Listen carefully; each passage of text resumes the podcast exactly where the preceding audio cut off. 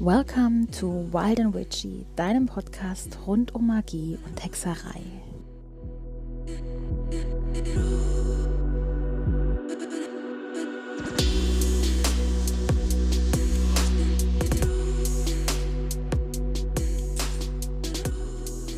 Hallo, du wunderbares und magisches Wesen und herzlich willkommen zu einer neuen Folge von Wild and Witchy.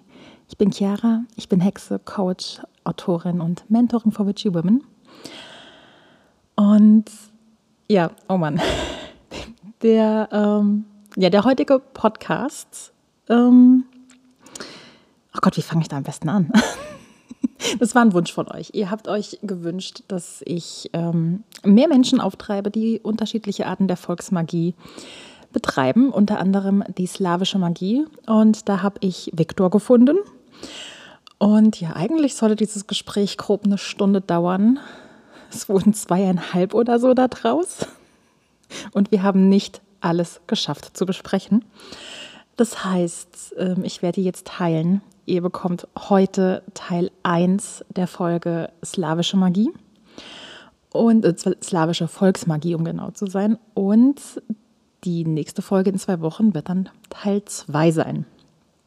Und ähm, ja, dann etwas später wird es definitiv einen Teil 3 geben und vielleicht sogar einen Teil 4. Also dieses Jahr bekommt ihr von mir und in dem Fall dann auch Viktor die volle Breitseite an, an slawischer Volksmagie. Aber es ist so unfassbar interessant und ich hatte so, so viel Spaß bei diesem Gespräch. Und ja, ich hoffe, euch geht es einfach genauso. Und heute erstmal geht's los mit Teil 1. Viel Spaß dabei. Hallo, mein Lieber. Schön, dass du Zeit für mich gefunden hast und den Walden Witchy Podcast. Hi, ich freue mich hier zu sein. Magst du dich erstmal vorstellen, wer du bist, dass hier all meine Zuhörer wissen, wer heute mein Gast ist? Ja, klar. Ähm, ich heiße Viktor. Ich heiße auf Insta bin ich Field und wohne im Moment im wunderschönen Schwabenland, komme ursprünglich aus der UdSSR. Das heißt, ich bin, ähm, ich sag mal, russisch aufgewachsen und ja, und beschäftige mich hauptsächlich mit der slawischen Volksmagie. Genau, und das ist auch heute unser Thema, weil es haben sich ganz, ganz viele Hörer und Hörerinnen gewünscht, mach doch mal was über unterschiedliche volksmagische Arten. Und ähm, ja, deswegen habe ich dich dann ja eingeladen. Was, was macht man bei, bei slawischer Magie? Was ist da das Besondere daran oder das, was es von anderen Arten unterscheidet? Gibt es da überhaupt was, dass es das von anderen magischen Arten unterscheidet? Ähm, tatsächlich ist es gar nicht so viel anders wie andere Magie. Also Volksmagie ist ja generell ähm, also einem Volk zuzuschreiben, so auch die slawische Magie. Ähm, Volksmagie orientiert sich ja natürlich hauptsächlich daran, dass es sehr ich sag mal, sehr einfach gehalten ist. Man nimmt Mittel aus der direkten Umgebung. Man arbeitet nicht mit Dingen, die man einfach damals auch nicht hergekriegt hat, sondern man nahm das, was da ist und das war gut so. Und äh, dafür, also ich würde sagen, so definiert sich auch im Prinzip äh, die Volksmagie und eben auch die slawische. Ähm, was in der slawischen Volksmagie, sage ich mal, vielleicht ein bisschen besonders ist. Es werden sehr viele ähm, Naturgeister mit eingebunden. Ich persönlich kenne kaum ein, ähm, ich sag mal, eine Region, weil der slawische Bereich ist ja unfassbar groß, ähm, die so mit ihren, ich sag mal, mythologischen Gestalten verbunden ist wie die Slawen. Also klar, bei uns weiß man auch, ja, klar, Meerjungfrau, eine Fee, aber so, dass man tatsächlich auch, ich sag mal, bewusst mit den Wesenheiten kommuniziert, das kenne ich nur aus der slawischen Magie, also aus dem slawischen Volkstum, sagen wir es mal so. Also hat sich da sozusagen die, ähm, ja, die, die Kirche nicht ganz so festgesetzt wie jetzt bei uns Deutschen in der Volksmagie. Genau, prinzipiell kann man das so sagen. Ähm, die Slawen haben das damals nämlich sehr, sehr geschickt gemacht, sage ich mal. Ähm, als die Christianisierung kam, haben die äh, alten Slawen ihrer ähm, ich sag mal, ihrer Tradition nicht wirklich abgeschworen. Man kann es ein bisschen vergleichen wie mit äh, Voodoo. Äh, Im Voodoo sind ja die Loas äh, verschiedenen Heiligen zugesprochen und so in äh, etwa ist es auch bei den Slawen. Das heißt, man hat dann einfach in, mit der Christianisierung die christlichen Wesenheiten aufgenommen und hat trotzdem seine alt äh, hergebrachten Götter verehrt. Deutlich schla schlauer als bei uns hier in der Gegend. ähm, mit, der, mit der Zeit hat sich das tatsächlich auch ein bisschen gewandelt, sage ich mal. Ähm, aus dem, es gibt sehr viele Richtungen der slawischen Magie, beziehungsweise des slawischen Brauchtums auch. Dadurch, dass eben die Slawen sich so weit verbreitet haben, ähm, ist slawische Magie nicht gleich slawische Magie. Das heißt, da wo ich herkomme, ich komme sehr, sehr weit aus dem Osten. Und ähm, also geboren bin ich in Kasachstan in einem kleinen Dorf, das zusammengewürfelt wurde aus mehreren, sage ich, wie soll ich sagen, ähm, Glaubensrichtungen auch. Das heißt, es war ein Dorf mit Christen, mit Heiden, mit Moslems, also mit allem, was man sich so vorstellen kann. Ähm, und da hat man eher von den älteren Bräuchen ähm, Gebrauch gemacht als zum Beispiel in der Stadt. Das mhm. heißt, wenn ich jetzt aus Moskau kommen würde und sagen würde, ich betreibe slawische Magie, wäre das nicht zwangsläufig das, was auf dem Land praktiziert wurde. Und die Slawen haben sich ja dann in mehrere Bereiche geteilt, beziehungsweise die Slawen werden eingeteilt in mehrere Bereiche, in die Ostslawen, die Westslawen und die Südslawen. Und da muss ich auf meinen schlauen Zettel gucken, damit ich es kurz so, ähm, damit ich nichts verwechsel. Aber zum Beispiel die Westslawen, das ist ähm, Polen, Tschechien, die Slowakei und auch ähm, Deutschland. Also wir haben auch Slawen in Deutschland. das sind so ziemlich, also meines Erachtens nach äh, die, also die Sorben. Die Sorben sind ja Slawen und die haben ihr Brauchtum noch wirklich mhm. verinnerlicht, sage ich mal. Da, da, wird das tatsächlich immer noch weitergegeben. Das passiert bei den anderen nicht mehr ganz so, ich sag mal, automatisch. Und ich komme aus von den Ostslawen und das heißt, da gehört Russland, Weißrussland und die Ukraine hauptsächlich dazu. Natürlich gibt es da noch so ein paar kleinere ähm, Bereiche, die damit eingezogen werden. Aber das alles jetzt zu erklären, würde das Thema, sage ich mal, verfehlen und auch echt ja. das Ganze ein bisschen extrem ausweiten. Wäre für die Geschichte dann in dem Sinne wieder interessant. Aber es ist bei uns ja auch genau. so, wo ich herkomme. Ich komme zum Beispiel ursprünglich aus Kel, also das ist Keltengebiet. Wir haben hier ganz mhm. viele alte keltische, keltische ähm, ja, heilige Stätten. Und ein, ein, paar Meter weiter nach Westen, nach, egal wohin, dann waren, ist da Germanengebiet gewesen. Also wo, wo man das so sagt, man muss ja auch ganz sagen, diese Einteilung kommt ja von, von den Römern damals und ähm, auch das war, es, es gab ja da auch nicht die Kelten, äh, die Germanen, das waren da auch unterschiedliche Städten und dementsprechend sind da ja auch so die, halt, ich komme auch vom Dorf, wir haben da auch noch zum Glück einige Traditionen, wo ich dann heute noch ableiten kann, ah, das kommt da eigentlich her. Ähm, und ja, aber die ein paar Dörfer weiter sind die schon wieder ein bisschen abgewandelt.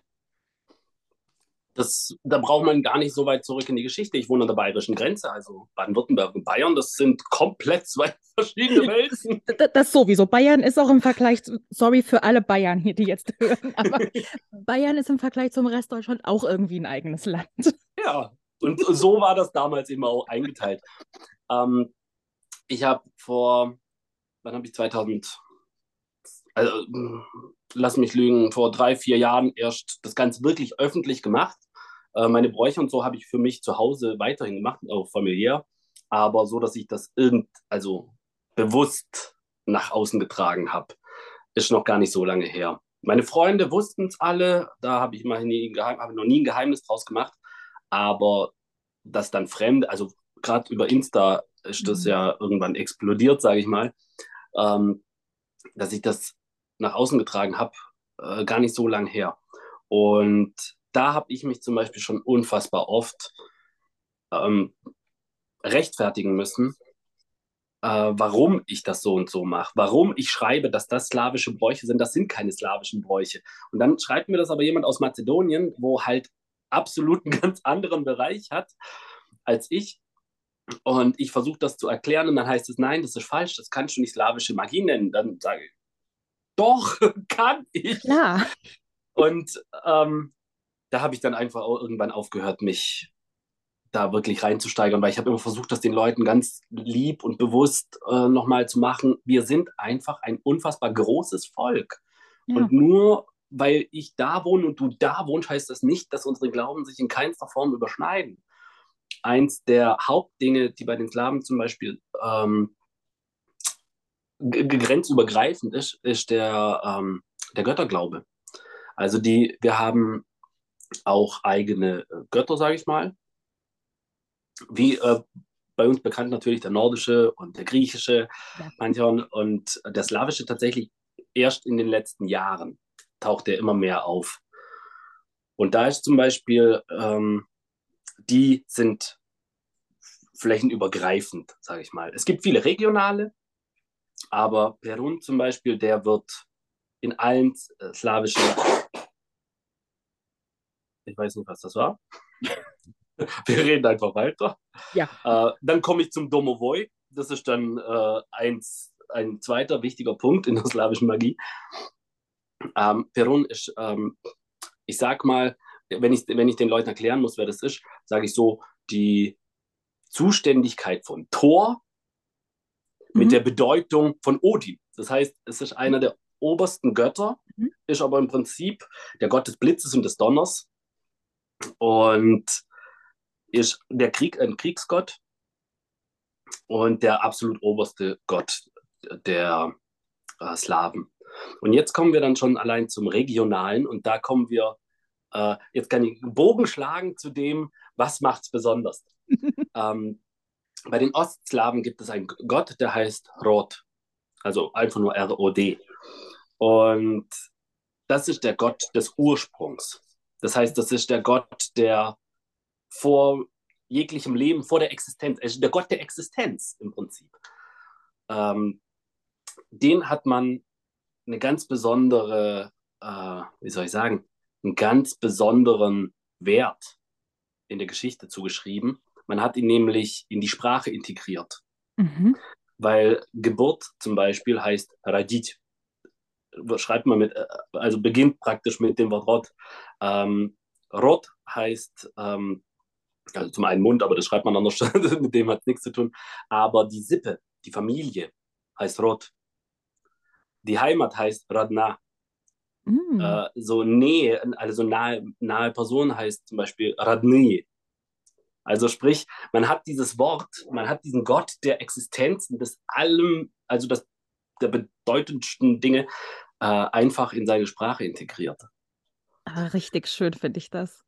Und ähm, eine, also äh, meine, ich sag mal, die wichtigste Gottheit für mich ist Mokosch. Mokosch heißt sowas wie feuchte Erde. Und Mokosch ist die einzige ähm, dokumentierte weibliche Göttin der Kiewer Russ. Und ähm, sie ist das, ist das Schöne, sie ist absolut gleichgestellt mit den anderen Göttern. Das heißt, sie spielt ein eigenes Spiel, sagen wir es mal so. Und sie ist die Göttin der Frauen. Wie kann es anders sein, ne? Wenn sie auch die ähm, einzige ist, dann sowieso.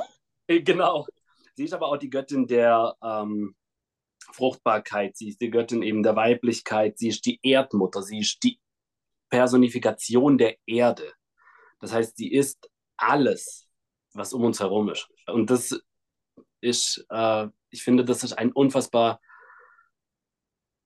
äh, wie soll ich das sagen, es ist sehr nah an einem, weil du bist immer in Berührung mit deinen Gottheiten. Und das ist halt, finde ich, was ganz Besonderes. Und diese Gottheiten, die verbinden die slawischen Bereiche äh, zu einem zentrierten Punkt, sage ich mal. Und ja, das mal so kurz angeschnitten. So mal ganz eben, ganz kurz das slawische Pantheon. Genau, dass, dass ich kurz was erklären konnte. Ja, finde ich schön, weil ich habe wirklich von keinem von denen bisher was gehört. Also lohnt sich darüber äh, schlau zu machen, das ist mega cool. Es gibt, äh, ich kriege ganz oft Anfragen mit, gibt es denn Bücher, die du empfehlen könntest? Mhm. Im Moment nein. Also es gibt ganz viele Bücher, die sind allerdings alle kyrillisch. Und ich selber kann kein Kyrillisch. Ich kann so bruchstückhaft äh, lesen, weil ich bin ähm, in die erste Klasse bereits in Deutschland gegangen.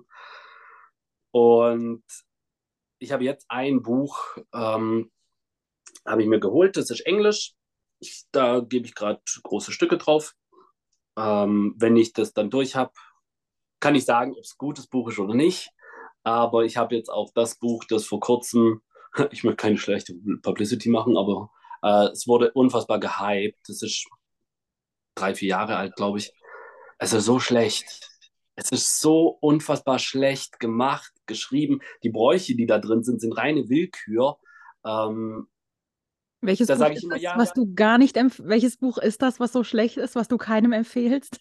soll ich es benennen? Ja, unbedingt. Unbedingt. Oh Gott, lass mich kurz überlegen. Ich glaube, das heißt. Jetzt. Jetzt habe ich Äh, dich. Das heißt mit Witchcraft. Das heißt irgendwas mit Witchcraft. Sla Slavic Witchcraft. Irgendwie sowas. Also die Autorin ist Natascha Helwin und sie ist, glaube ich, Polin. Ähm, hat das Buch ist anfangs gut geschrieben, da werden auch äh, der Pantheon wird äh, ähm, erklärt und alles. Nur bei allein schon bei den Ritualen habe ich gelesen und dachte, nee, also das kann ich so gar nicht nachvollziehen. Ich sage nicht, dass es nicht existent ist, weil ich sage ja, slawischer Glauben ist groß. Mhm. Für mich hat sich das alles aber so falsch angefühlt, dass ich das Buch irgendwann mal weglegen musste. Ähm, und gedacht habe, okay, es ist eine Art Magie, nur nicht meine.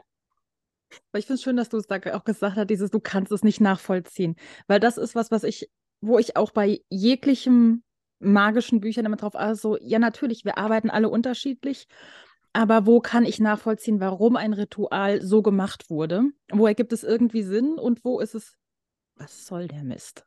Ja, und ganz genau das ist eben in diesem Buch. Ich lese es und denke, nee, geht, das kann ich so nicht vereinbaren mit mir. Ähm, das Buch, das ich jetzt gerade habe, ist ähm, Baba Yagas Magic oder so. Ich kann mir keine Titel merken. Das ist von Madame Pamita. De, Pamita? Ich glaube. Jeder, der Baba Yaga googelt, findet dieses Buch.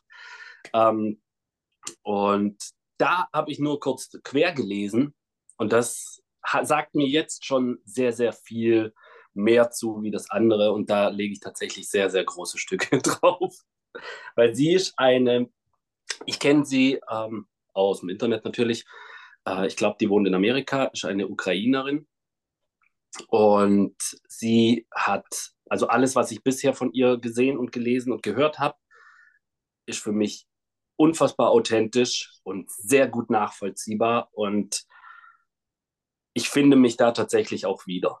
Also das, was ich bisher kannte von ihr, ist slawische Magie durch und durch. Und da lege ich eben, hoffe ich, dass das Buch das genauso widerspiegeln wird. Das hört sich mal gut an. Also Baba Yaga ist auch eines, weil, weil die kenne ich. Die ist auch slawisch, ja? Dann kenne ich nämlich Ja. doch zumindest eine.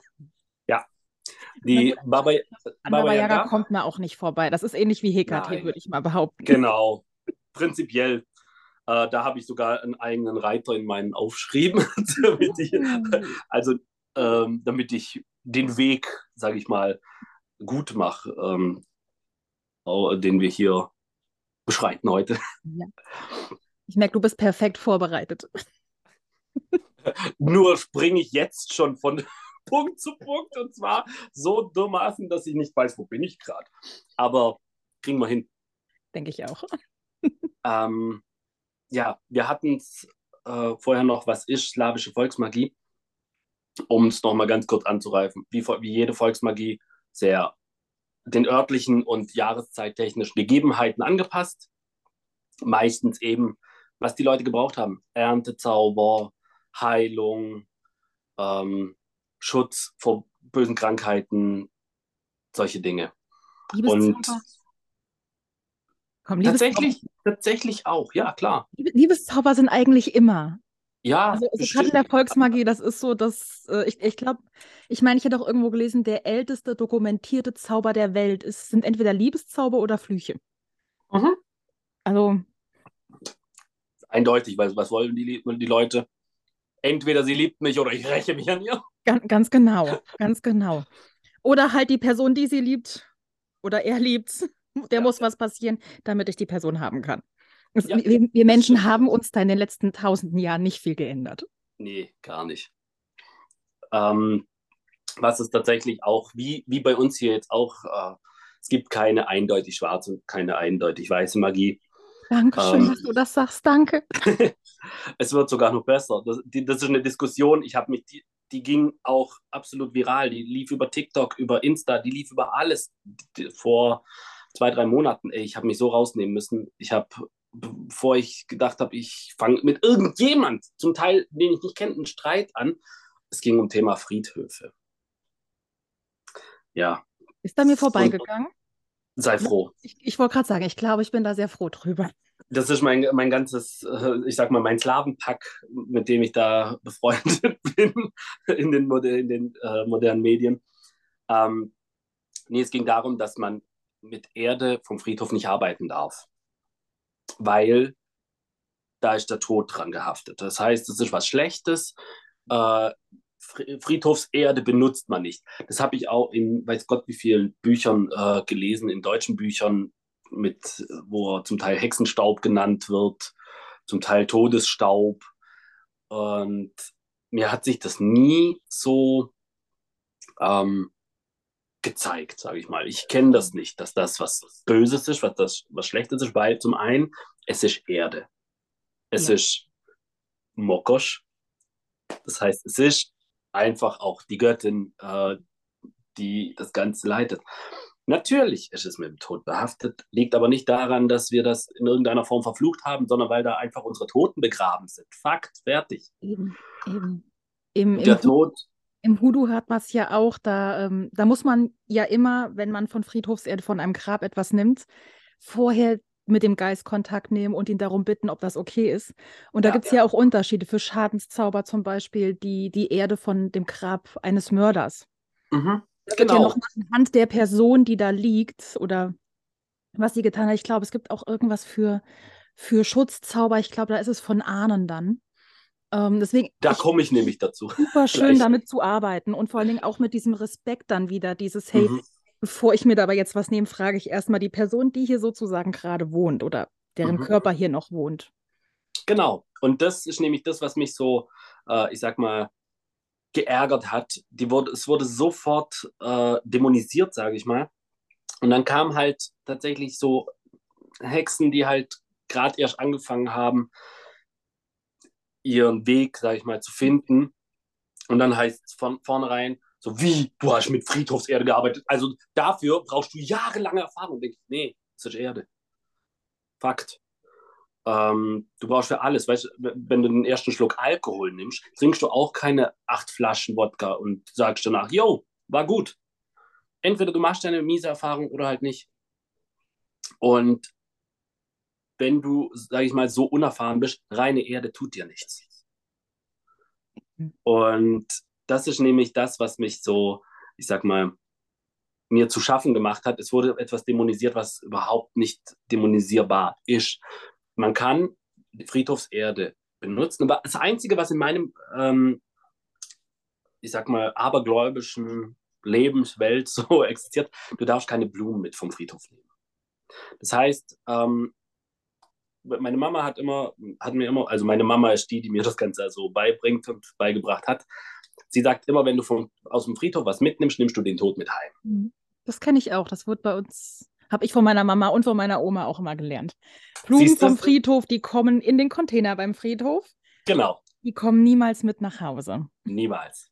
Und das ist das Einzige. Erde, ähm, was da äh, wichtig zu sagen ist, der Friedhof ist ähm, gesegnet. Da kommt ja regelmäßig ein Pfarrer und spritzt sein Weihwasser durch die Gegend. Und jetzt kommen wir, machen wir einen kleinen Sprung um die, äh, das Christentum herum und kommen zum Ursprung von dem, was er tut. Er segnet den Friedhof. Der tut den nicht christianisieren. Also der, der, segnet den einfach. Und wenn er im Namen Gottes segnet, ist die Intention, die er da reinschickt, die gleiche, Eben. wie wenn das jetzt ein Asatro macht oder ein Slave macht oder ein Kälte macht. Er weiht den Friedhof dem Frieden, der Ruhe und des Ausgleichs, sage ich mal. Und deswegen kann ich nie sagen, wenn ich Friedhofserde hole, tue ich mir damit was Grauenhaftes an. Ganz viele slawische ähm, Schutzzauber beinhalten Friedhofserde. Es gibt einen Zauber, den habe ich vor einer Weile erst von meiner Mama äh, gelernt. Also ich habe ihn noch nicht gelernt, aber gehört, sagen wir es so. ähm, da ging es darum, dass wenn dir jemand zu nahe tritt, also sprich, wenn, wenn eine Person dich nicht in Ruhe lässt und du einfach Abstand brauchst, ohne diese Person, ich sag mal, Mord zu vergraulen, gibt es äh, ein Ritual, wo du eben Friedhofserde mitnimmst und Asche aus verschiedenen Kräutern, das wird auch sehr häufig verwendet, Asche. Und das wird dann im, um dein Grundstück rumgestreut und insbesondere an die Eckpunkte vom Haus. Und das soll praktisch einen schützenden Balken äh, wie ein Zaun um dein Grundstück machen, dass die Person da einfach keine Intention hat, hinzukommen. Mhm. Und da brauchst du Friedhofserde. Und da ist nichts Negatives an diesem Zauber. Es wird weder irgendjemand angegriffen noch sonst was. Es ist einfach nur Selbstschutz und die Person wird auf Distanz gehalten. Fertig. Und da habe ich versucht, mich echt nicht einzumischen in dieses Gespräch, weil ich glaube, das wäre äh, es wäre eskaliert, weil ich habe halt auch meine Prinzipien, auf denen ich echt beharre. I feel. Also manchmal gibt es da echt so Dinge, wo ich mir denke, so, oh komm, Chiara, Halsmaul, Halsmaul, nein, du sagst da jetzt nichts. Aber es, es, es fällt manchmal schwer. Manchmal fällt es einem echt schwer.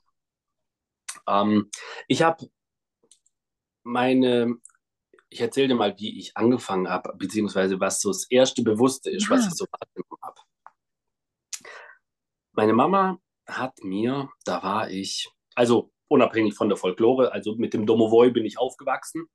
Ähm, ich glaube, das, das, fangen wir mal eher damit an, mit den äh, mythologischen Gestalten, weil die sind ein wesentlicher Bestandteil des slawischen Glaubens. Wir haben, es wird zum Teil behauptet, dass es ursprünglich Götter waren, die eben auch in die Folklore mit eingeflossen sind, um sie, ich sag mal, unter vorgehaltenem Vorhand äh, zu weiterhin zu huldigen. Mhm. Aber ich persönlich glaube, dass ich kenne keine Quelle, die das belegt oder wo das in irgendeiner Form tatsächlich einen Ursprung haben könnte, weil zum Teil würden sie sich auch widersprechen, äh, was den Glauben gibt, der schon definiert ist. So zum Beispiel ähm, der Domovoi. Der Domovoi, das ist ein Hausgeist. Der Domovoi äh, kommt von Dom. Dom heißt äh, Haus, wie der Dom. Und Haus Gottes natürlich. Genau. Ja, ja. Und äh, der Domovoi ist sozusagen der Herr des Hauses. Das ist, ähm, jetzt kommen wir wieder in die äh, Zerrissenheit der Slaven. Das ist zum einen eine Wesenheit, die ein Naturgeist ist, die du zu dir einlädst, die praktisch dann bei dir wohnt. Zum anderen, und das hat man früher tatsächlich gemacht, man hat Tiere in das Fundament mit eingegossen, die dann praktisch die Rolle des Domovoi ähm, aufgenommen haben. Man sagt aber auch, dass derjenige, der das gebaut hat, setzt einen Teil seiner Seele in dieses Haus. Und daraus entwickelt sich dieses, äh, diese Wesenheit. Und dazu habe ich tatsächlich noch eine echt schöne Geschichte, aber dazu gleich. Und der Domovoi, du kannst dir das so vorstellen. Zum einen stellt man sich den tatsächlich so bildlich vor als kleines Männchen, überall behaart, mit einem kleinen Schwanz. Und sieht aus wie so ein kleines, ich sag mal, Mischung zwischen einem Wichtel und einem kleinem Tier, Katze zum Beispiel. ähm, das wird nämlich auch oft behauptet, dass der Domovoi Tiergestalt ähm, annehmen kann. Was ich so bei mir tatsächlich schon wahrgenommen habe, ich habe eine Hündin, die habe ich schon ganz oft äh, gesehen, ohne dass sie da lief. Äh, sie lag zum Beispiel neben mir auf dem Sofa und ich sehe sie dann in der Küche laufen, rufe sie und sie streckt ihren Kopf dann so auf dem Sofa neben mir und sagt, was ist los? Und der Domovoi hat, wenn es dem gut geht, dann sieht man das am Haus. Das heißt, du kommst rein und fühlst dich wohl. Das heißt, mhm. diese, der Domovoi gibt dieses Ich bin zu Hause Gefühl. Wenn es unordentlich ist oder gestritten oder geschrien wird im Haus, das mag der nicht. Und dann merkst du, wie die Luft auch kalt wird. Das heißt, du fühlst dich dann auch nicht mehr wohl. Die Spannungen sind spürbar in den Räumen beziehungsweise im Haus.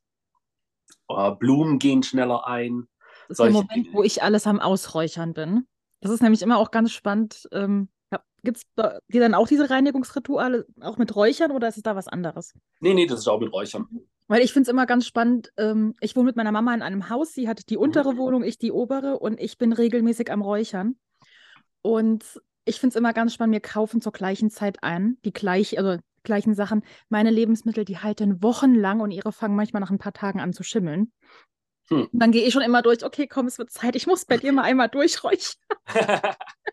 es hilft, es ist Energie. Wir sind alle ja. Energie. Ja.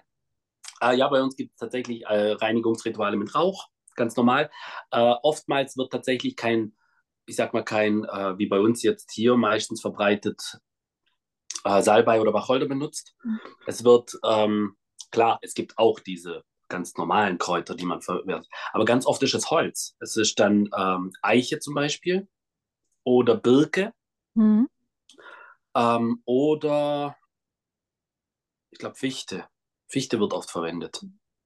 Es ist ein Nadelbaum jedenfalls. Das ist ganz spannend, weil es ist auch bei uns in der Gegend aus, ähm, aus im Prinzip hast du früher aus Eiche wie man kennt es jetzt, also Palo Santo, das mhm. ist unsere heimische, ist da auch Buche oder Eiche. Ja. Und ich kenne es aus, hauptsächlich habe ich es aus, aus Schweden und Norwegen gekannt, dass davon, ich glaube, das sind Kiefern. Kiefern, mhm. die, die dann mhm. abgefallen sind, die dann getrocknet werden, dann ebenfalls als heiliges Holz ähm, genommen werden, dass man halt wirklich gar nicht nach Amerika gucken muss, sondern hier in Europa, ja. wir haben exakt die gleichen Praktiken, halt nur mit heimischem Holz. Und das zeigt die Volksmagie. Das, ja. das zeichnet ja. die Volksmagie aus. Ähm, kann auch sein, dass bei uns auch eine Kiefer ist. Ich habe es tatsächlich nicht im Kopf. Was, was ein heiliger Baum ist bei uns, ist die. Ähm, gleich, ich habe es. Schau, Nadelbaum. Zeder. Die Zeder. Hm. Die Zeder ist ein ganz wichtiger Baum. Liegt einfach auch an, an dem Bereich, da wo ich herkomme, es halt en masse Zedern. Und so wird die Eiche bei uns äh, dem, dem Gott Perun zugeschrieben, dem Donnergott. Daher für uns auch ein heiliger Baum, klar. Ähm, ja, und der Domovoi gibt eben genau das, was du brauchst für ein schönes, warmes Zuhause. Er macht sich bemerkbar, wenn, wenn etwas nicht so läuft, wie es läuft. Zum Beispiel, wenn du lange nicht aufräumst, dann kann es halt sein, dass deine Sachen durch die Gegend fallen. Deswegen habe ich vorher gesagt, ich komme auf dieses Geräusch in der Küche drauf zu. Die Küche sieht gerade aus wie Sau, weil ich gerade um, umräume. Also ich räume gerade um, das heißt, ganz typisch, man stellt alles raus und lässt ja. es stehen. Ja, kenne ich. Und das war wahrscheinlich, ich habe eine zu lange Pause gemacht, weil jetzt ist irgendwas runtergefallen, was eigentlich nicht hätte runterfallen können. Ja, ich schaue später danach. Da kommt das dann bei mir her. Das ist dann ein Hausgeist, den ich. ja. Ähm, ich habe auch einen Altar für den Domovoi. Der wohnt nämlich immer in der Nähe der Heizquelle des Hauses. Bei uns hat der Ofen, heißt äh, Betschka äh, bei den Russen, und der hat eine ganz besondere Bedeutung. Das war das Zentrum des Hauses und der ist so groß gewesen, dass man auch darauf hat schlafen können. Der hat oben dann immer auch Liegeflächen gehabt. Mhm. Da haben dann meistens die Kinder oder die älteren Leute geschlafen. Und da hat dann der Domovoi praktisch auch drin gewohnt. Und der Domovoi, zu dem Teil, wo man sagt, äh, die Seele des Erbauers steckt mit in diesem Haus. mein Opa hat ein Haus gebaut, damals noch in Kasachstan. Und als meine Mama und mein Papa geheiratet haben, hat er ihnen dieses Haus geschenkt. Mehr hat er nicht, er hatte nur dieses Haus und mhm. äh, er hat gesagt, ich, er hat halt seinen Bereich immer noch in diesem Haus gehabt, ähm, aber hat gesagt, ich schenke euch dieses Haus, mehr kann ich euch nicht schenken und solange ich lebe, wird euch dieses Haus beschützen, sagen wir es so. Jetzt ist, äh, mein Opa ist sehr früh gestorben, mein Opa ist, äh, naja, sehr früh, relativ. Jedenfalls ist er, ich glaube, sechs Jahre später nach der Hochzeit meiner Eltern gestorben. Und das Haus hat angefangen, Risse zu bekommen. Kurz nach seinem Tod. Wow. In der Zwischenzeit steht dieses Haus immer noch fünfmal renoviert oder so. Ähm, aber man hat den Verfall des Hauses bemerkt, kurz nachdem mein Opa gestorben ist. Und das ist einfach auch nochmal so ein Zeichen. Mhm. Es ist, irgendwas muss dran sein, sagen wir es so. Und ja. ich zelebriere das wirklich. Ich kommuniziere mit meinem Domovoy. Wenn ich irgendwas suche, ist es tatsächlich auch so, dass äh, der Domovoy einen beschützt. Der möchte natürlich, dass dir gut, der möchte, dass es dir gut geht, so wie du möchtest, dass es ihm gut geht. Ähm, da gibt es einen tollen Kinderfilm, der kam vor kurzem erst äh, raus, der heißt Mein Freund der Kobold. So heißt er auf Deutsch. Und das den kenne ich noch nicht. Also, das ist ein russischer Real-Life-Film. Mhm. Und der zeigt ganz genau das, was ein Domovoy macht und wer ein Domovoy ist. Äh, also, wer er ist. Also, wer er ist, nicht wer er ist. Okay, wo, wo, kann ich den gucken? Netflix, Amazon oder? Ich glaube, bei Amazon gibt es den. Muss ich doch also, ich habe den auf DVD, so ganz klassisch. Aber ich, ich glaube, bei Amazon äh, gibt es den, bei Netflix glaube ich nicht. Muss ich doch und mal gucken. Der ist ziemlich süß gemacht. Und da merkst du es nämlich auch, weil die Wohnung, wo der wohnt, ist total versifft, weil ihn die Leute vernachlässigt haben und es ihm da auch nicht mehr so gut geht. Und er vertreibt dann die Leute und geht. Äh, ich, ich spoiler mal nicht. Spoilern, genau, nicht spoilern. ähm, und ähm, da gibt dann, ich habe in meinem Feeds auch, ich glaube, schon drei oder vier Beiträge über den Domovoy gemacht, wo ich immer erklärt habe, was ihn besonders macht, wie man ihn auch ehrt. Er hat im Februar zum Beispiel seinen Ehrentag. Das ist praktisch der Tag des Domovoy. Bei mir ist es jeder Tag. Der kriegt jeden Abend kriegt er eine Opfergabe, sage ich mal. Und er, er ernährt sich nicht. Viele sagen ja, äh, also meine Freunde, die sich damit so nicht beschäftigen, sagen ja, und was machst du dann? Wirfst weg oder was? Äh, was ich dann dahingestellt habe, sage ich, ich werfe es in den Ofen. Aber ja, es geht, äh, ich versuche es dann mal zu erklären, es geht ja nicht um die Speise, die an sich dasteht. Das ist die Energie, die du dann mit dieser Speise gibst. Das heißt, die Speise ist dann im Prinzip tatsächlich ein leeres Objekt, mhm. weil der Domovoi sich von dieser Energie ernährt. Ja, so haben wir also, bei, bei Feen und sowas. Die werden genau. Garten und Co., die bekommen auch Milch und Alkohol. Irgendwie Ge Geistwissen stehen auf Alkohol, muss man ja mal gerade sagen. Oder Met. Bei mir, ja. hessische Gegend, bei uns ist das Mettbrötchen sozusagen Nationalgericht, ja. Das, ja, natürlich. Das ist, warum sollen Naturgeister anders sein?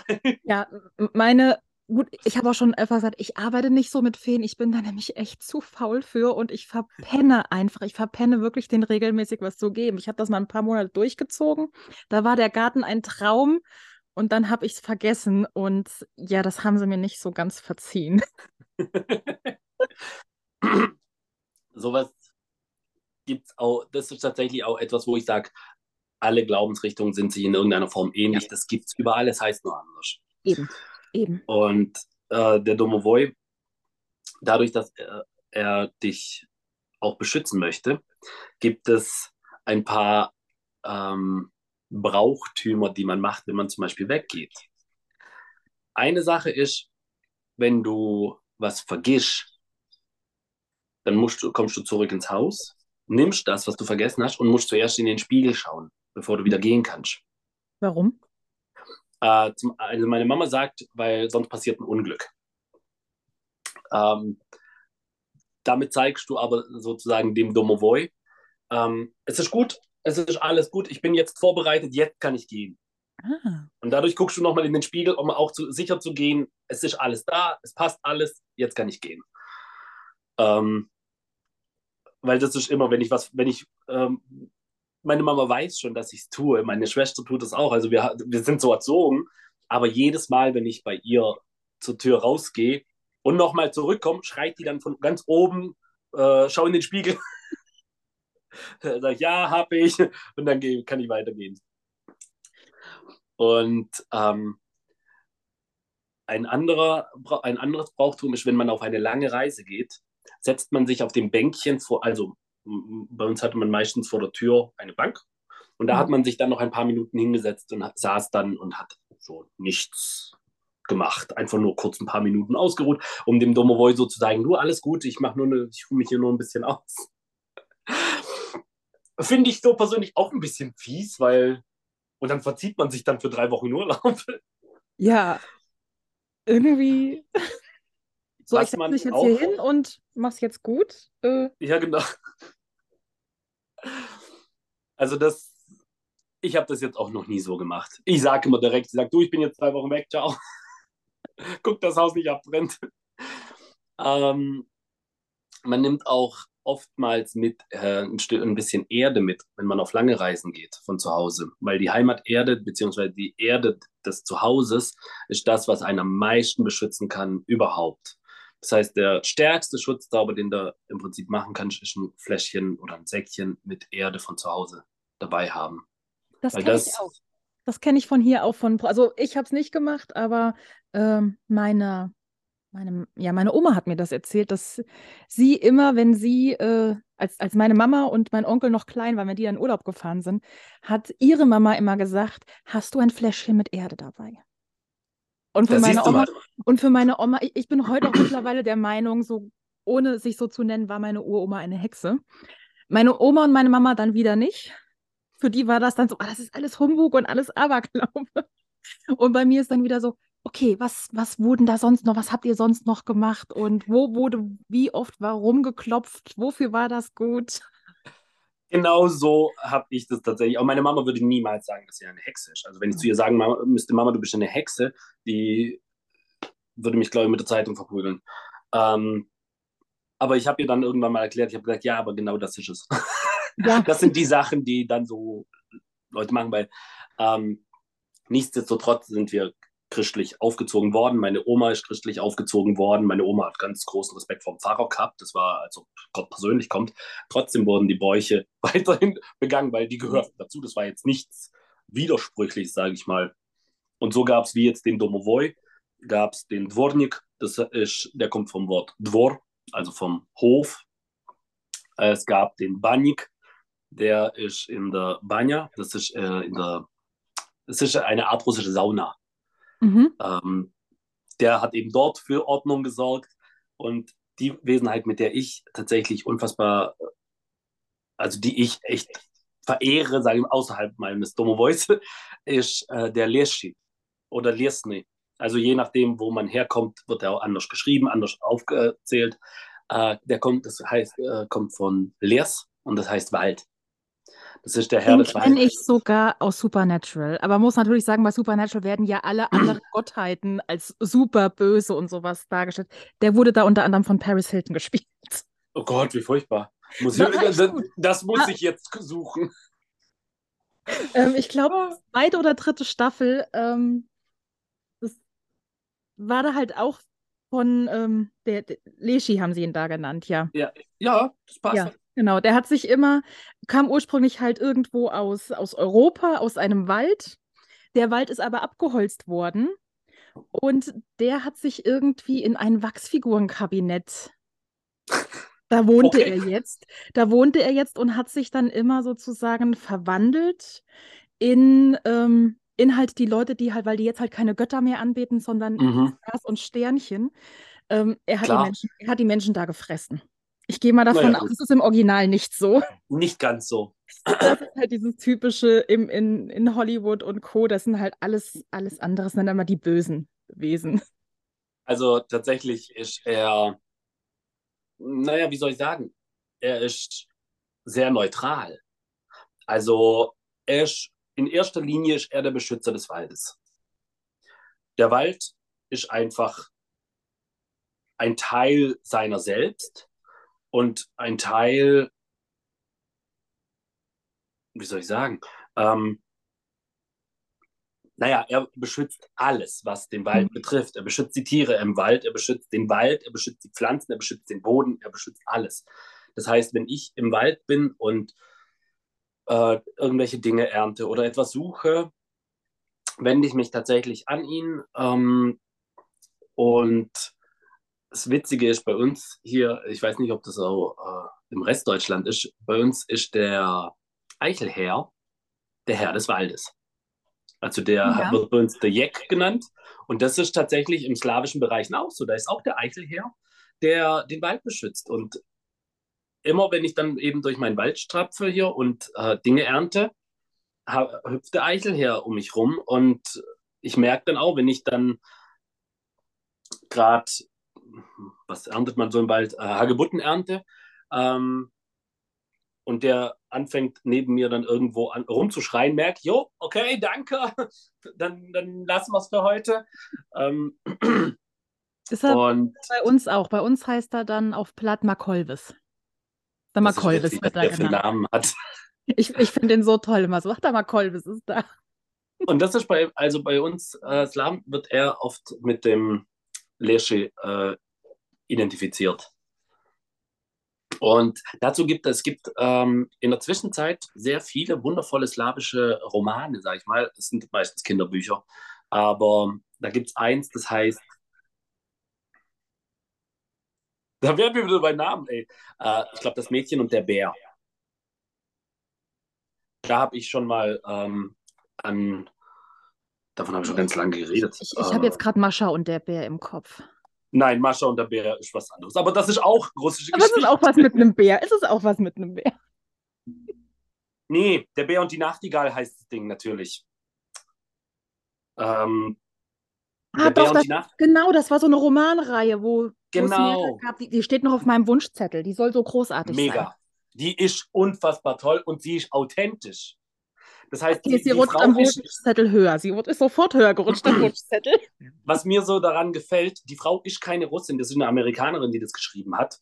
Die hat, äh, ich glaube, drei Wochen Urlaub oder so in Russland gemacht und hat dann angefangen, hey, voll tolle Geschichte, ich, ich mache jetzt damit ähm, ein bisschen was. Und die ist so mega toll vorbereitet gewesen für ihren Roman. Also sie hat die ganzen äh, Glaubensstrukturen, klar, manche Sachen überschneiden sich zeitlich ein bisschen, äh, wo man sagt, das ist jetzt halt der Geschichte geschuldet. Aber sie ist zum Beispiel eine der ersten, die äh, Karachun benennt. Das ist praktisch die böse, die dunkle Seite von äh, Väterchen, Väterchen Frost. Hm. Väterchen Frost ist nämlich, ähm, was halt die, die kalte Seite, ähm, wird nämlich auch identifiziert mit einer Gottheit, was eben auch nicht so belegt ist. Also es gibt keine Aufschriebe, die ihn in irgendeiner Form mit einer Gottheit äh, gleichstellen, aber es ist trotzdem jedem bewusst, Väterchen Frost ist der Gott des Winters.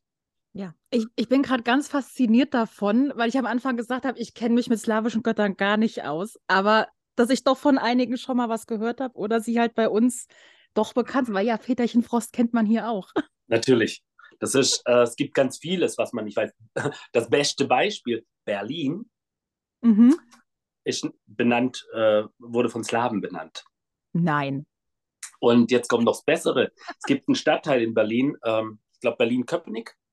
Mhm. Gibt es das? Keine Ahnung, müsste ähm, ich jetzt meine Berliner Mädels fragen. Ich muss gucken, ob ich das damals aufgeschrieben hatte auf mein. Ähm, ja, Köpenick ist ein Stadtteil von Berlin wurde benannt nach dem ersten Slawenfürst Jakscha, Koppen, äh, Jakscha von Kopenik. Das mhm. heißt, ähm, die Slawen sind da. Die haben sogar Paris benannt, also die sind sehr weit gekommen. Ähm, wobei ich glaube, hieß war Paris oder Berlin. Irgendeins von beiden bedeutet so viel wie Moorlandschaft.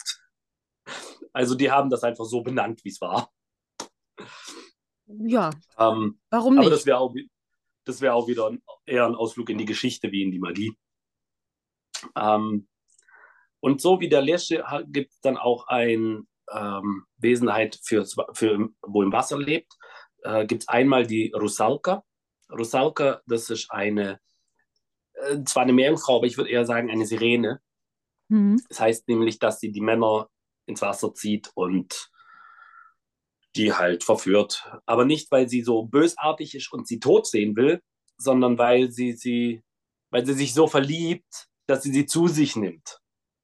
Aber jetzt ertrinken die blöden Männer natürlich erst ah, das, das, ist wieder so spannend, weil bei uns ist, ist die Undinen, die Wassergeister genau. und genau. äh, in, in der deutschen Geschichte ganz, ganz viele Adelshäuser sind, waren immer stolz darauf zu sagen, dass sie angeblich Nachfahren von Undinen wären. Weil sich eben die, die Adel, adligen Männer da halt eine Meerjungfrau genommen hätten. Jetzt ist es so, dann, dann war es gerade andersrum. Die haben sie einfach aus dem Wasser ja. gezogen. Ja. Weil nichtsdestotrotz sind das trotzdem, äh, also bei uns sind das trotzdem, ähm, wenn, wenn sie aus, ans Land kommen, äh, oh Gott, mein Deutsch bricht gerade so langsam weg, äh, wenn sie ähm, ans Land kommen, doch, das passt, ja. ähm, werden sie trostlos.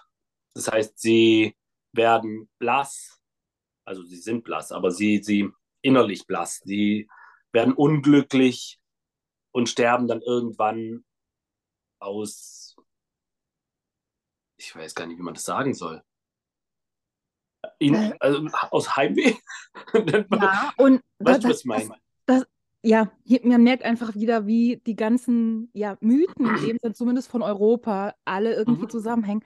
Weil ich, ich weiß nicht mehr von welchem Land, aber ich kenne es auch eine Geschichte, wo halt sich eine, eine Meerjungfrau in einen Fischer verliebt und zu ihm an Land kommt. Die bekommen auch Kinder und dann wird sie aber, sie verwandelt sich irgendwann in eine Seekuh und mhm. wird dann ganz, ganz traurig und stirbt dann auch, weil sie halt Heimweh ins Meer hat. Aber halt mhm. dadurch, dass sie so lange an, an Land war, konnte sie sich nicht mehr zurückverwandeln und konnte nicht mehr zurück.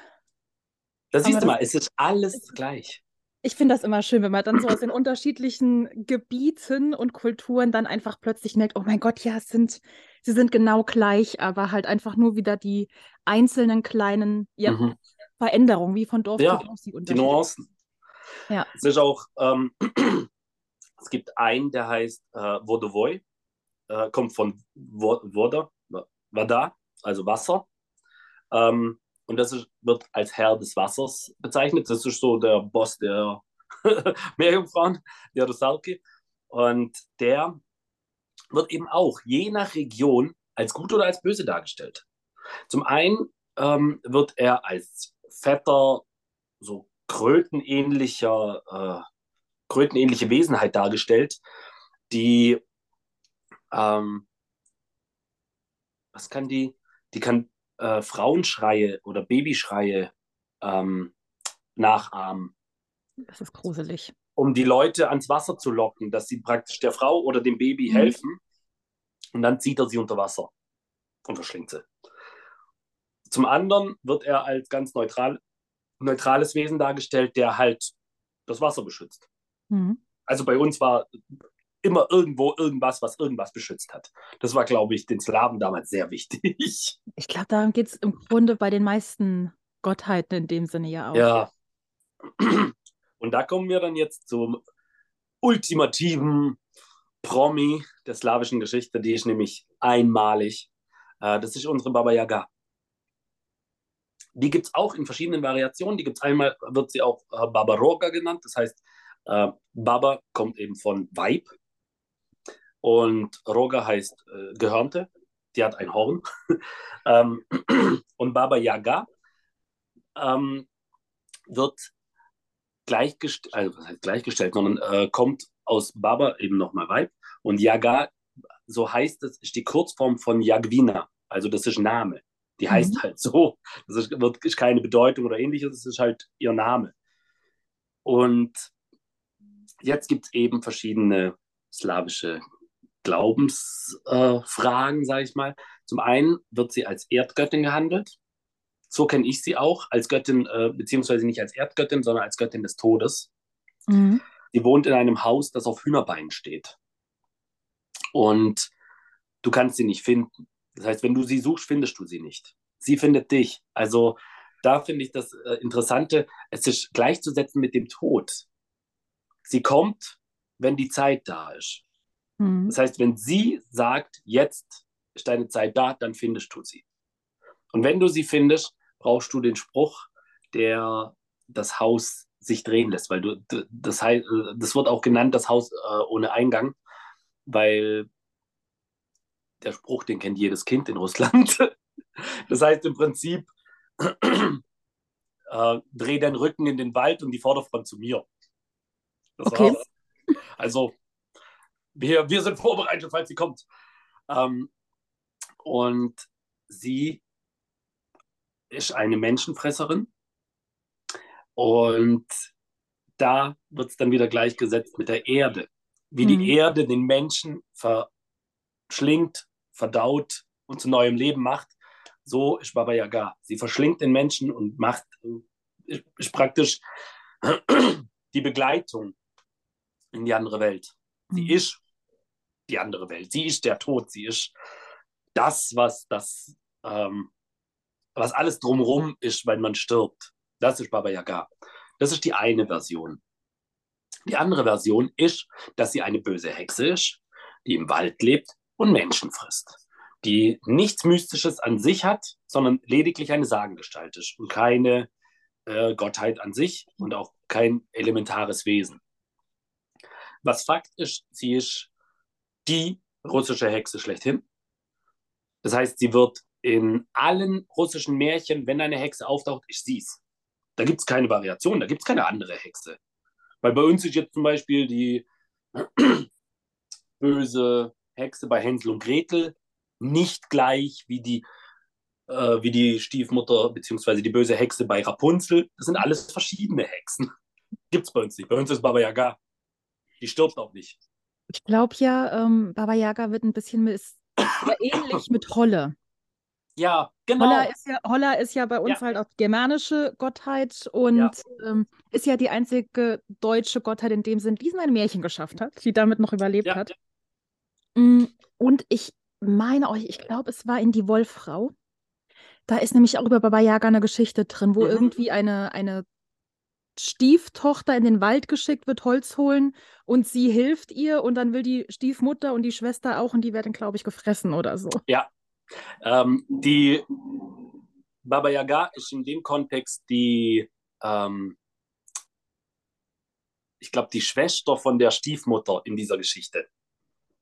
Also das ist ein richtiges Märchen. Das ist ein mhm. ganz langes Märchen vor allem. Ja. Und da ist es wie bei Frau Holle äh, genau gleich. Sie wird ein Fluss hilft ihr, ein, äh, eine Katze hilft ihr, weil sie halt auch hilfsbereit ist. Mhm. Und dann kommt die blöde Stiefschwester und die kriegt dann, ähm, die Stiefmutter schickt dann die Stiefschwester dahin mhm. und zurück äh, kommt ein Sack mit Knochen von der Stieftochter. Ja. Also, ja, so, also sehr, sehr ähnlich, aber tatsächlich gleichzusetzen. Mhm. Und Baba Yaga wird auch ganz oft als emanzipierte Frau äh, in der feministischen Bewegung dargestellt. Das ist meiner Meinung nach, und das sage ich jetzt nicht, weil ich ein Mann bin, ähm, falsch. Weil Baba Yaga ist natürlich eine Frau äh, in der Darstellung einer Frau, aber ihre Wesenheit hat nichts mit männlich oder weiblich zu tun, sondern es ist etwas absolut Elementares, meiner Meinung nach. So wie man den Tod nicht verweiblicht oder vermännlicht. Das sind Energieformen. Genau. Und ja, das sind so, das ist so ein ganz großer, besonderer Teil der slawischen Mythologie und der slawischen Magie, weil man eben mit diesen Wesenheiten arbeitet. Und das war jetzt der kurz angerissen, was ich, wie ich denn so lebe. Und jetzt kommen wir zu dem Zeitpunkt, was sind meine ersten Berührungen damit gewesen? Unabhängig jetzt von dem Domovoy, von den Märchen, von allem drum und dran. Meine Mama, die hat mir, ich muss da neun oder zehn gewesen sein, im Prinzip meinen ersten äh, Orakelzauber beigebracht. Und zwar ist das ein eigentlich total süßes Ding. Das ist kein wirklicher Zauber an sich. Also doch, es ist schon ein kleiner Zauber. Es ist mehr so ähm, eine Beschwörung, sag ich mal. Und zwar macht man die an einem Freitag und um 9 Uhr abends. Man nimmt neun Schlücke Wasser, zählt neun Sterne ab und sagt, Пятница, Пятница, кто любит, пусть приснится. Das heißt im Prinzip, ähm, die Punkte des Freitags, äh, bei den Punkten des Freitags, damit sind die Sterne gemeint, mhm. ähm, der, der mich liebt, von dem werde ich heute Nacht träumen. Und dann, ohne ein Wort zu sagen, muss man, und ohne sich umzudrehen wieder, mhm. man geht praktisch ins Haus, legt sich ins Bett und schläft. Und träumt dann von dem zukünftigen Partner. Süß. Es ist, es ist was Kleines, es ist was Süßes, aber das war mein erstes, meine erste bewusste äh, mein erster bewusster Kontakt mit sowas. Weil das Unbewusste, was man so regelmäßig sowieso macht, ja. hat man drin. Das ist für einen auch nichts Magisches, das ist Alltag. Eben. Es werden zum Beispiel keine Messer über Nacht draußen liegen gelassen bei uns. Die werden, die müssen gespült und verräumt werden. Was passiert, wenn man das nicht tut? Man zerschneidet die Harmonie.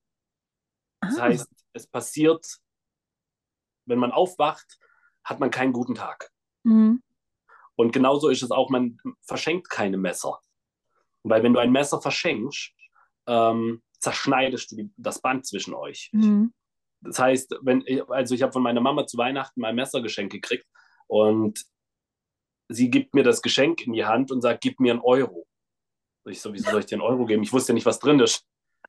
Und dann sagt sie, oder 10 Cent, hast du irgendwas an Geld bei dir? Dann musste ich runter an meine Jacke, musste Kleingeld rauskramen und das musste ich ihr dann geben. Und dann hat sie gesagt, bitteschön, dein Geschenk. Und dann packe ich es aus, ja klar, Messer. Messer verschenkt man nicht. Und durch den, ähm, ich sag mal, durch den Trick mit dem mhm. Bezahlen, mhm. ähm, hat sie mir die Messer verkauft. Ja. Bei uns ist es, du darfst eine Schere nicht, du sollst eine Schere nicht offen, also mit den mit den mhm. Schneidewerkzeugen offen irgendwo hängen haben, weil das auch das Glück zerschneidet. Ja, genau, das ist das gleiche. Ähm, mhm. Also das gehört da auch dazu, zu den Messern. Das muss auch weggepackt sein. Also zumindest an ihrem Platz müssen die liegen. Genau. Wenn der Platz irgendwo offen ist, äh, dann ist es so, aber dann liegt sie an ihrem Platz. Mhm. Und ähm, das, damit bin ich aufgewachsen, das war schon immer so. Und dann eben dieser Spruch, äh, Bätnica Pitnica, oder sie hat auch öfters ein Hemd genommen von sich und hat damit äh, das Gesicht abgewischt. Äh, also ich habe das bei mir so bewusst nicht wahrgenommen, aber bei meinem Neffen hat sie das gemacht, wenn er zum Beispiel geschrien hat. Und ähm, da hat sie dann auch immer einen Spruch gesagt, das heißt, das heißt, alles, was an ihm ist, soll davon fließen. Das heißt, sie hat praktisch die, böse, die negative Energie abgeputzt. Und das gibt es auch mit, da, da, nimmst du einen Löffel, musst ihn unter kaltes Wasser halten, musst ihn ähm, mit einem Tuch abtrocknen und mit diesem Tuch reibst du dann die Türklinken ab. Okay. Das ist für, also damit reibst du praktisch das negativ Behaftete äh, auf, weil ein Löffel steht für Essen, steht für Wohlstand, steht für Glück für Fülle damit dann auch? Ganz genau. Und damit reibt man das Böse weg mhm. und füllt es mit äh, Glück, äh, mit Glück auf. Ah, spannend. Oder was sie auch gemacht hat, ist, ähm, ah nee, sie hat mit einem Lappen äh, meinen Neffen abgewischt und hat eben gesagt, Stunde Nymphsion. Und mit dem Hemd hat sie gesagt, ähm, das heißt, mit dem, mit, mit dem ich dich geboren habe, mit dem wische ich dich ab. Das kann nämlich nur eine Mutter machen. Und zwar hm. eben nur bei ihren Kindern. Aha. Das ist ein, ähm, ein Schutzzauber, auch ein ganz einfacher, volkstümlicher slawischer Zauber.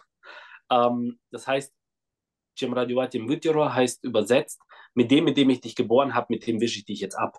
Damit ist jetzt nicht das, also mit Nacht, mit einem Nachthemd, mit einem Schlaf-T-Shirt macht man das. Weil im Schlaf findet man Frieden. Also man kann mhm. alles assoziieren und das finde ich so schön an der mhm. slawischen Magie. Man kann äh, im Schlaf ist man friedlich. Man ist nicht verärgert im Schlaf, weil du schläfst in Ruhe. Deswegen nimmt man äh, Schlafkleidung zum äh, Gesicht und Hände abwischen. Und ähm, mit dem, mit dem ich dich geboren, mit dem wische ich dich ab, damit ist die Liebe gemeint. Das heißt, ich, ich reinige dich mit, der, mit meiner mütterlichen Liebe.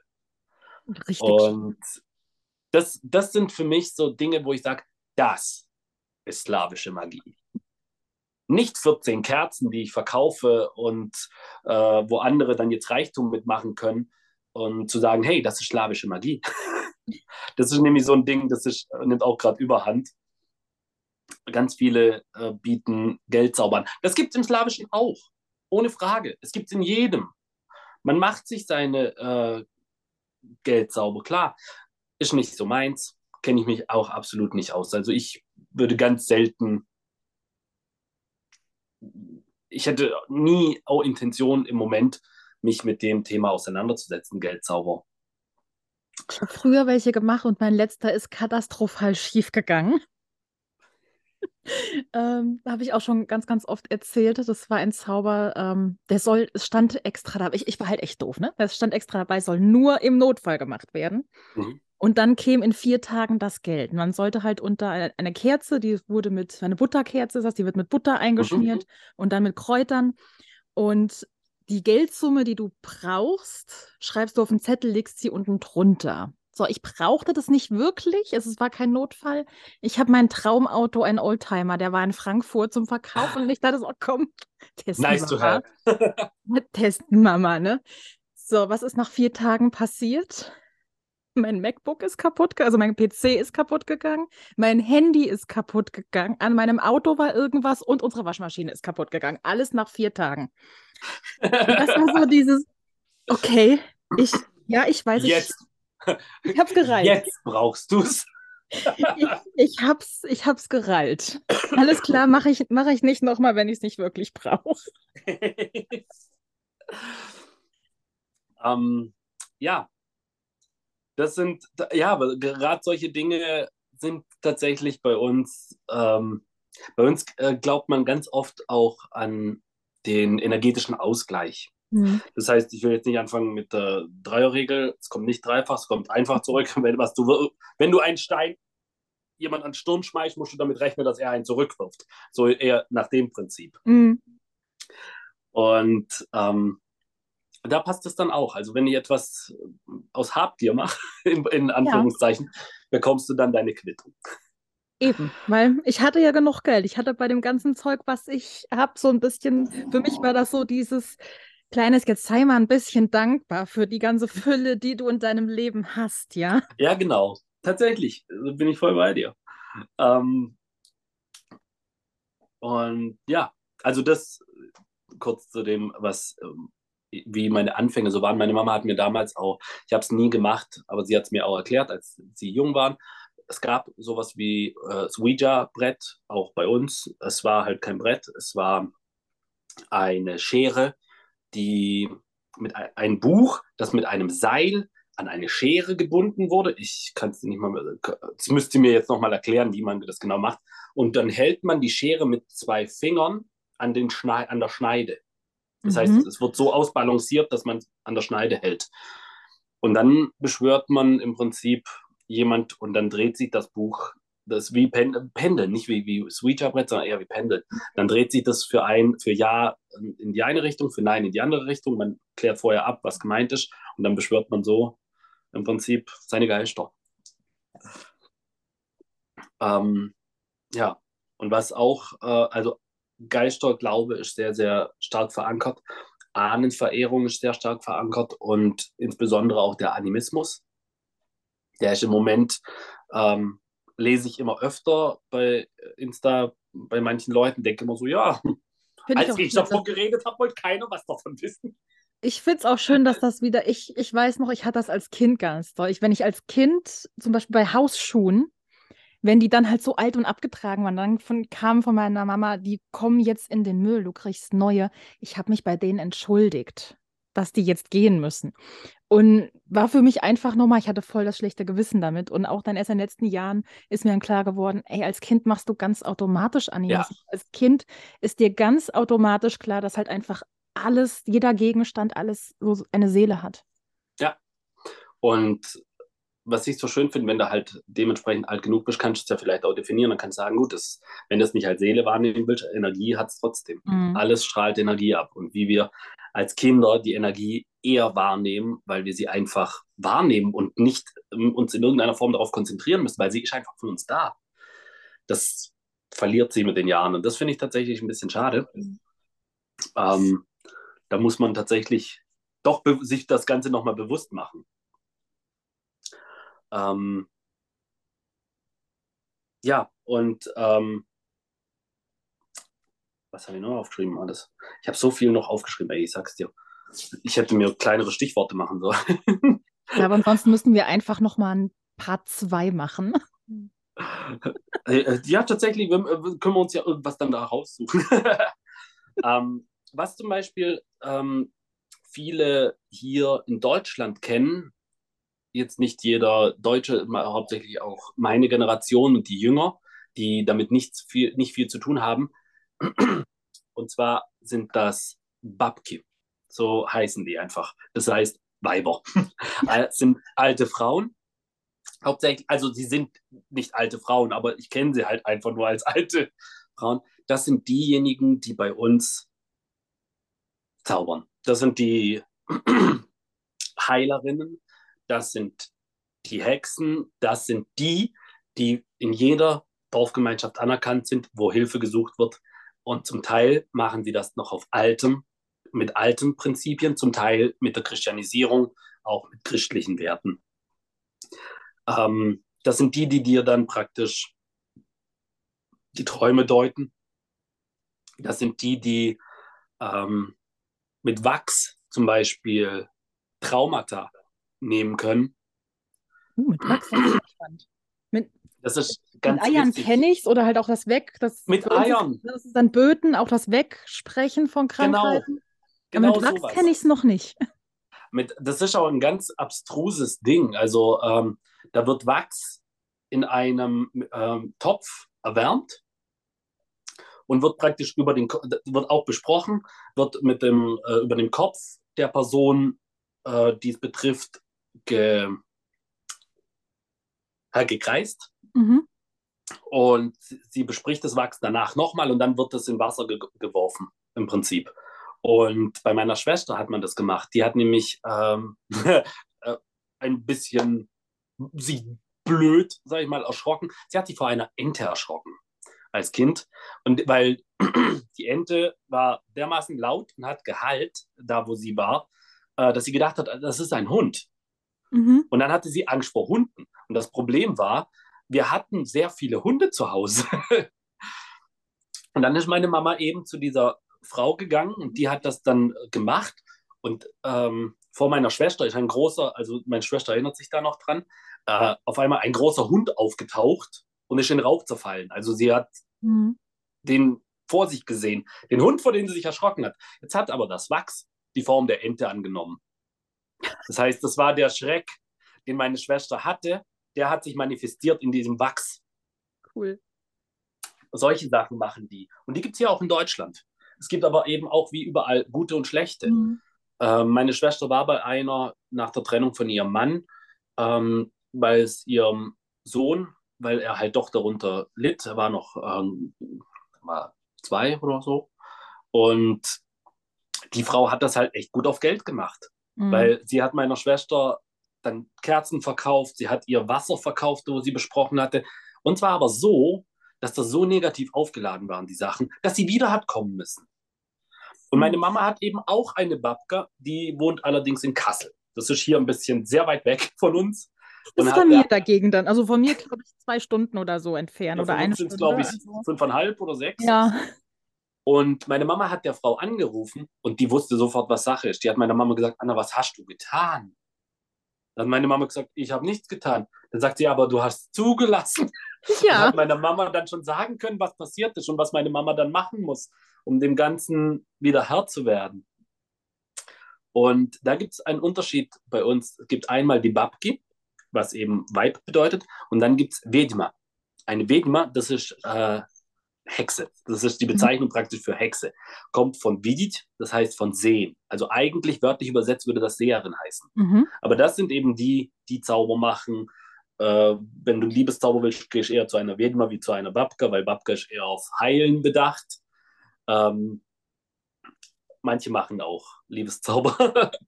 Aber die, ich kenne es ich nur hauptsächlich zum Heilen. Und ähm, eine Vedma, die tut eben das, was wir hier in unseren breiten Gebieten hauptsächlich kennen unter Hexen. Die macht auch einen Fluch, wenn du willst, solche Dinge. Okay, das war Teil 1 der slawischen Volksmagie mit Viktor. Wie gesagt, in die nächste Folge, also in zwei Wochen, wird es dann Teil 2 geben, den Rest von dem, was wir aufgenommen haben. Und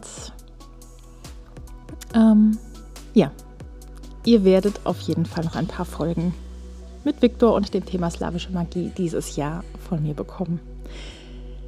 Bis dahin, bis zum nächsten Mal bei Wild and Witchy und sei geweiht.